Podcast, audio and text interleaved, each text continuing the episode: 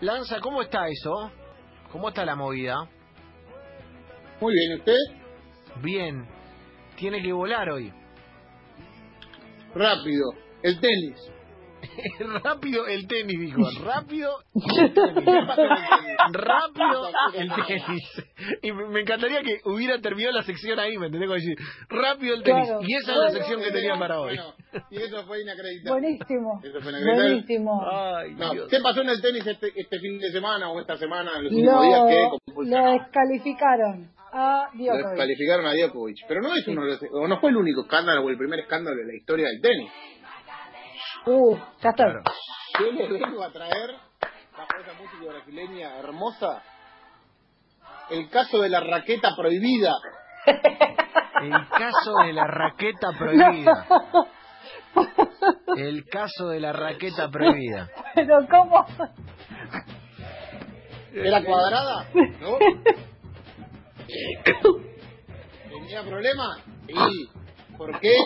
Porque era la raqueta espagueti. ¿Cómo? La raqueta espagueti. Pero está hablando de un instrumento para jugar al. La historia de la raqueta prohibida, la raqueta espagueti. Así Sí. titularíamos. Ok.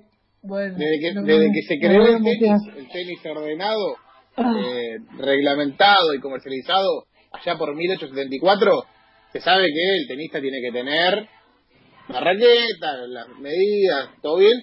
No, está, no, no estaba estipulado. Eh, ah, durante mucho tiempo no estuvo estipulado cómo tenía que ser esa raqueta.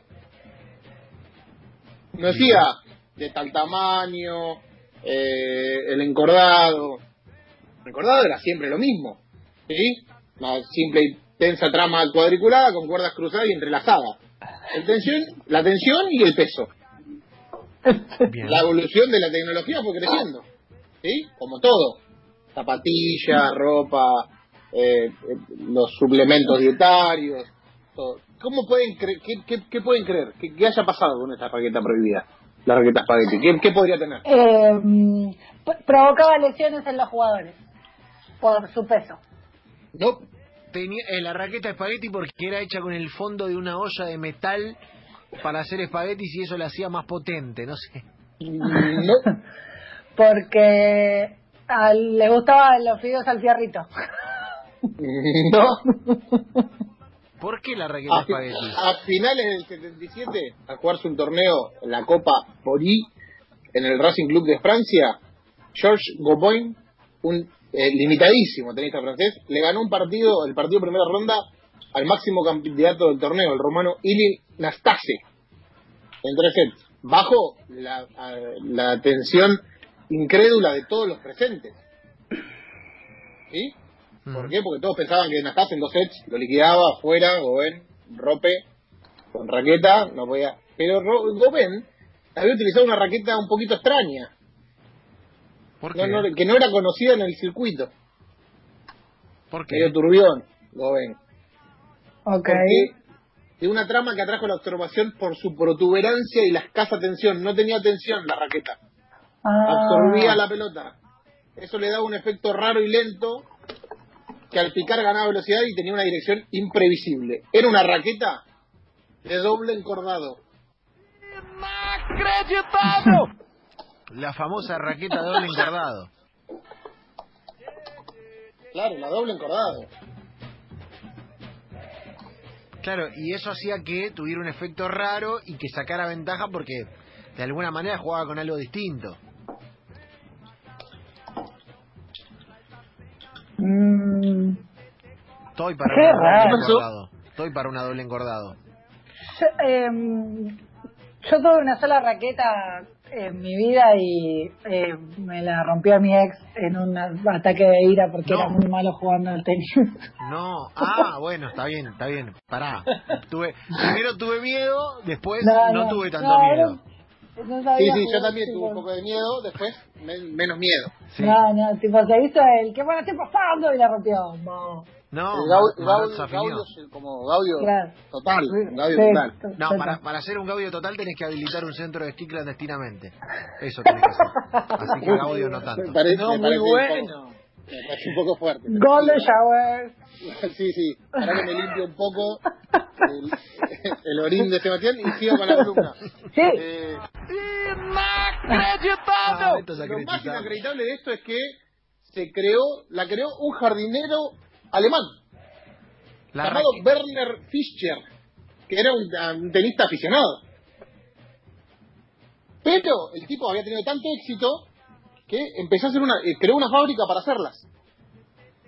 Tuvo éxito, la compraban tenistas alemanes, suizos, pero a medida que se fueron creciendo la, la popularidad de esta, empezaron a traer problemas. ¿Sí? Eh, mucho pasó, los jugaron, hubo muchos escándalos, Nastase eh, tiene un partido épico, ¿se acuerdan de Nastase, el que había perdido? Sí, con el primer jugador que, bueno, le ganó a Vilas le cortó una racha de 53 partidos ganados en canchas lentas, Claro, con la raqueta doble encordado. la mítica racha de, de Guillermo Vilas Vilas, cortada por, sí. por con la, con la doble encordado. Claro, me hicieron trampa y perdí mi récord, dijo Vilas años después. O sea, una raqueta. Vilas tiene hasta este momento el récord de partidos consecutivos ganados en canchas lentas. Hasta el 26 de septiembre del 77, que perdió con Astase la Claro. final en Aix en Provence. Pero ¿qué pasó? Hasta la, fe- la Federación Internacional de Tenis, el 3 de octubre dijo que la iban a prohibir. Curiosamente, los directivos ya habían determinado su definición el 22 de septiembre. O sea, lo resuelven el 3 de octubre, pero el 22 de septiembre ya sabían que estaba prohibida. Pero le Claro. dejaron a Anastasia jugar con esa.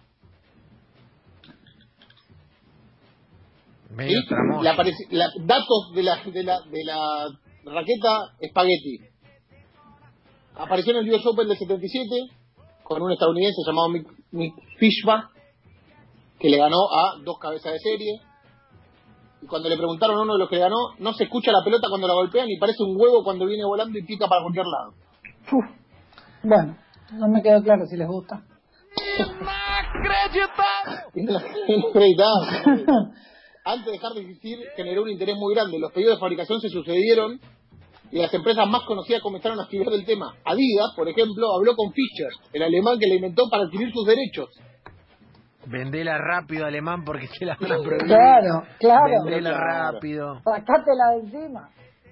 Pero, para terminar rápido, así le damos paso a, a Romy, la Federación de Tenis dijo basta, se terminó el partido para la raqueta spaghetti y la raqueta doble encordado. Y el 3 de octubre del 77 dijo hasta acá llegó, se eh, terminó todo. Pero, Figwag, el que la hizo conocida en el US Open, dijo algo que es gracioso, porque tiene razón. Dice, fue irónico en el reglamento. Según las reglas, yo puedo usar hasta mi botella de jugo para pegarle a la pelota. O sea, no, no está, no está eh, prohibido eso. Entonces, está prohibido que le ponga una botella, pero no con una raqueta doble encordado. Lo dejo a su criterio, chicos. Tomá. Me encanta cómo Lanza sacó el modo Conmebol al final. Sí, sí, sí. Para especificar una Muy historia bien. mítica del Es deporte. reglamentarista, me gusta.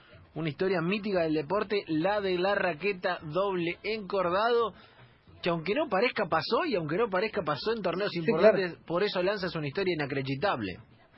Así es. Una más.